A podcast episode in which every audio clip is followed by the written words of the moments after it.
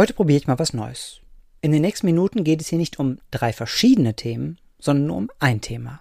Genauer um eine Frage. Und zwar, warum lehnen manche Menschen eine Impfung gegen das Coronavirus ab und wie ließe sich das ändern? Hallo zusammen, mein Name ist Daniel und ihr hört die Alltagsforschung.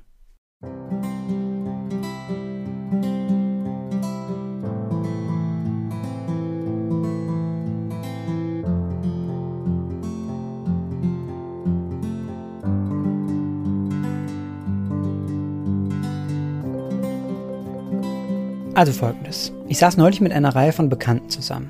Alle schätze ich sehr, alle sind, soweit ich es beurteilen kann, klar denkende, intelligente und sympathische Menschen. Irgendwann kamen wir dann auf das Thema Corona-Impfung zu sprechen. Und tatsächlich sagte dann einer aus der Runde, also ich lasse mich auf keinen Fall impfen. Auf diese Art von Menschenexperimenten habe ich keine Lust. Menschenexperimente, hm. Interessanterweise hörte ich dieses Wort vor ein paar Tagen nochmal. Ich ging mit einem Freund im Wald spazieren und er erzählte etwas Ähnliches. Er kenne eine Frau, die eigentlich total intelligent und aufgeklärt sei, aber auch die lehne eine Impfung gegen das Coronavirus ab, weil sie auf Menschenexperimente keine Lust habe. Aber wie kommt diese Ablehnung zustande? Was geht in diesen Impfgegnerinnen und Impfgegnern buchstäblich vor? Lässt sich diese Impfskepsis irgendwie psychologisch erklären und durch die passende Ansprache vielleicht abmildern? Tja, und wie es der Zufall will, stieß ich vor ein paar Tagen dann auf eine neue Studie, in der es um genau diese Fragen geht. Und von dieser Studie und ihren Erkenntnissen möchte ich euch heute erzählen.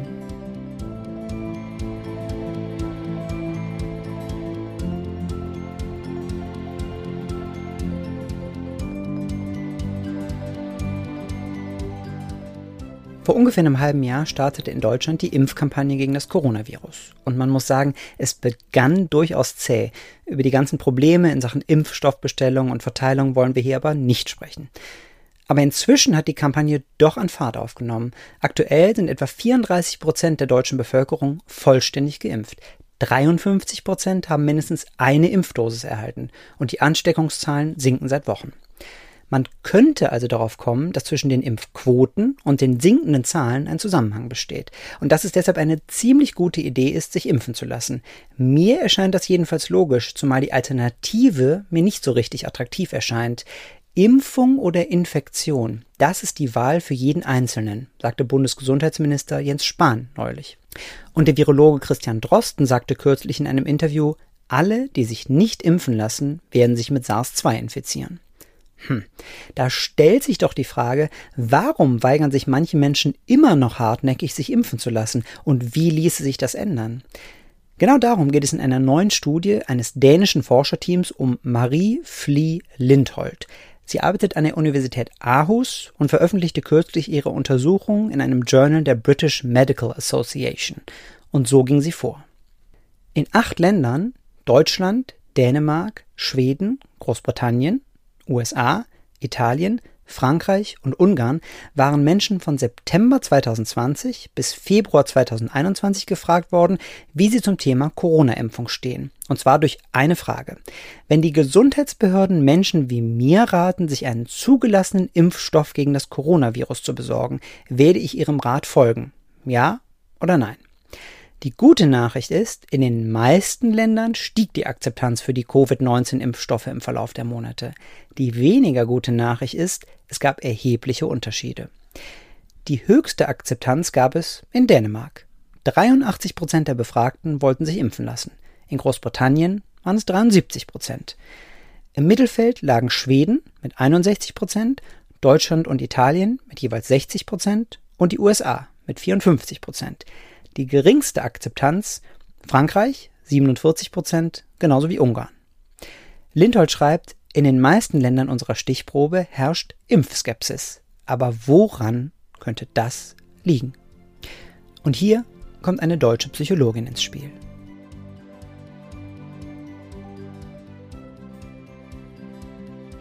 Ja, der Name dieser Psychologin ist Cornelia Beach. Sie ist Professorin für Gesundheitskommunikation an der Universität Erfurt. Und auch sie macht sich Gedanken darüber, warum Menschen eine Impfung ablehnen. Diese Gedanken hat sie bereits im Jahr 2018 in einer Studie zusammengefasst. Klar, damals gab es das Coronavirus noch nicht, aber die Erkenntnisse aus der Studie sind aktueller denn je. Denn damals entwickelte Cornelia Beetsch die 5C-Scale, also eine Skala aus 5 Cs. Denn alle fünf englischen Begriffe beginnen mit dem Buchstaben C. Und mit diesen Begriffen lässt sich herausfinden, wie Menschen zu einer Impfung stehen. Keine Sorge, wir gehen die Begriffe gleich in Ruhe nacheinander durch. Ich nenne sie nur schon mal gesammelt. Die Begriffe lauten Confidence, Constraints, Complacency, Collective Responsibility und Calculation. Zu den Begriffen im Einzelnen. Confidence bedeutet hier, haben die Menschen Vertrauen in nationale Gesundheitsbehörden, in Wissenschaftlerinnen und Wissenschaftler, in die Regierung, denn dieses Vertrauen wirkt sich auf die Einstellung zum Impfen aus. Genauso wie die Constraints, also irgendwelche Hürden struktureller oder psychologischer Art, Unwohlsein bei Arztbesuchen, Alltagsstress, solche Sachen. Je mehr dieser Hürden es gibt, desto geringer die Impfbereitschaft.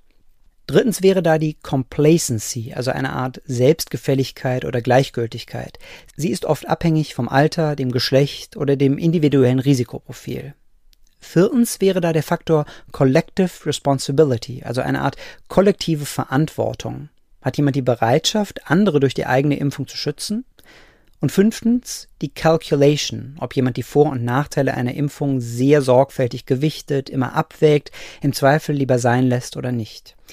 Diese fünf Cs von Cornelia Beetsch sind eine Art Gerüst für Impfungen im Allgemeinen. Wie gesagt, 2018 gab es das Coronavirus noch nicht.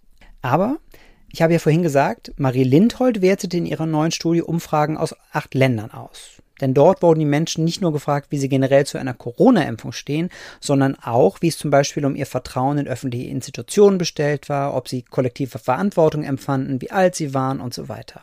Das heißt, Lindholt konnte schauen, ob es gewisse Zusammenhänge zwischen einer Ablehnung der Corona-Impfung und anderen Faktoren gab. Und zu diesen Zusammenhängen kommen wir jetzt. Das Wichtigste zuerst. Der größte Faktor war das Thema Vertrauen. Und zwar vor allem in die Gesundheitsbehörden und in die Wissenschaft. Das heißt konkret, wer hier Misstrauen hegt, lässt sich seltener impfen. Dazu gehört aber auch Verschwörungsdenken.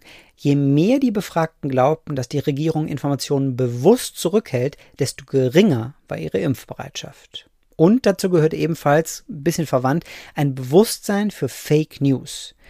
Wer weiß, dass er beim Konsum von Nachrichten im Internet Fehlinformationen begegnet, lässt sich eher impfen als jemand, der das nicht glaubt. Soweit also zum Bereich Confidence. Aber Lindhold fand noch weitere Faktoren, und zwar zum einen zum Thema Constraints, also diesen psychologischen oder individuellen Hürden. Wer sein Verhalten am meisten änderte, um die Verbreitung des Virus zu stoppen, etwa durch Masken tragen, Abstand halten und so weiter, akzeptierte die Corona-Impfung eher, genauso wie jene, die ein höheres Verständnis für die Lockdown-Maßnahmen hatten. Und zum anderen gab es gewisse demografische Faktoren. Mit steigendem Alter und höherer Bildung gab es eine größere Bereitschaft zur Impfung. Fassen wir also nochmal zusammen. Erstens, Vertrauen in die nationalen Gesundheitsbehörden und Wissenschaftlerinnen und Wissenschaftler sowie die persönliche Risikowahrnehmung wirken sich am stärksten auf die Einstellung zur Corona-Impfung aus. Und zweitens, die Skepsis für eine Corona-Impfung ist eingebettet in etwas, das Lindhold antisystemische Gefühle nennt die Anfälligkeit für Verschwörungstheorien, die Skepsis gegenüber etablierter pharmazeutischer Erkenntnisse, die Ablehnung der Lockdown-Maßnahmen. Was lernen wir daraus? Lindholz schreibt, die Bemühungen sollten sich vor allem darauf konzentrieren, die Selbstgefälligen zu motivieren, also diejenigen, die sich keine Sorgen über die persönlichen Folgen der Pandemie machen, indem sie über die Nachteile von Covid-19 und die Vorteile einer hohen Impfrate informiert werden. Macht das aus Impfgegnern, Impfanhänger man weiß es nicht so richtig, aber versuchen muss man es trotzdem weiterhin. Ja, und gleichzeitig ist die Studie eine Erinnerung an die Menschen in den Behörden und Institutionen. Wenn die Bevölkerung ihnen misstraut, bringen alle wissenschaftlichen Erkenntnisse wenig. Und dieses Vertrauen, so viel lässt sich heute wohl schon sagen, haben die offiziellen Stellen teilweise zu leichtfertig aufs Spiel gesetzt. Daraus sollten wir alle lernen, nicht nur um die aktuelle Corona-Pandemie zu bekämpfen, sondern auch, um uns auf den nächsten Notfall vorzubereiten. Ob das nun meinen Bekannten, den Impfskeptiker, überzeugt? Keine Ahnung. Ich werde ihm diese Folge jedenfalls mal schicken. Und genau das solltet ihr auch tun, wenn ihr ebenfalls Impfskeptiker in eurem Freundeskreis habt.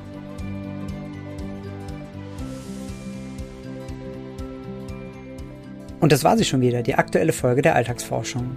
Ich danke euch fürs Zuhören und hoffe, ihr habt etwas Neues über das menschliche Verhalten gelernt. Die Links zu allen Studien findet ihr in den Show Notes und auf meiner Homepage danielrettich.de slash podcast.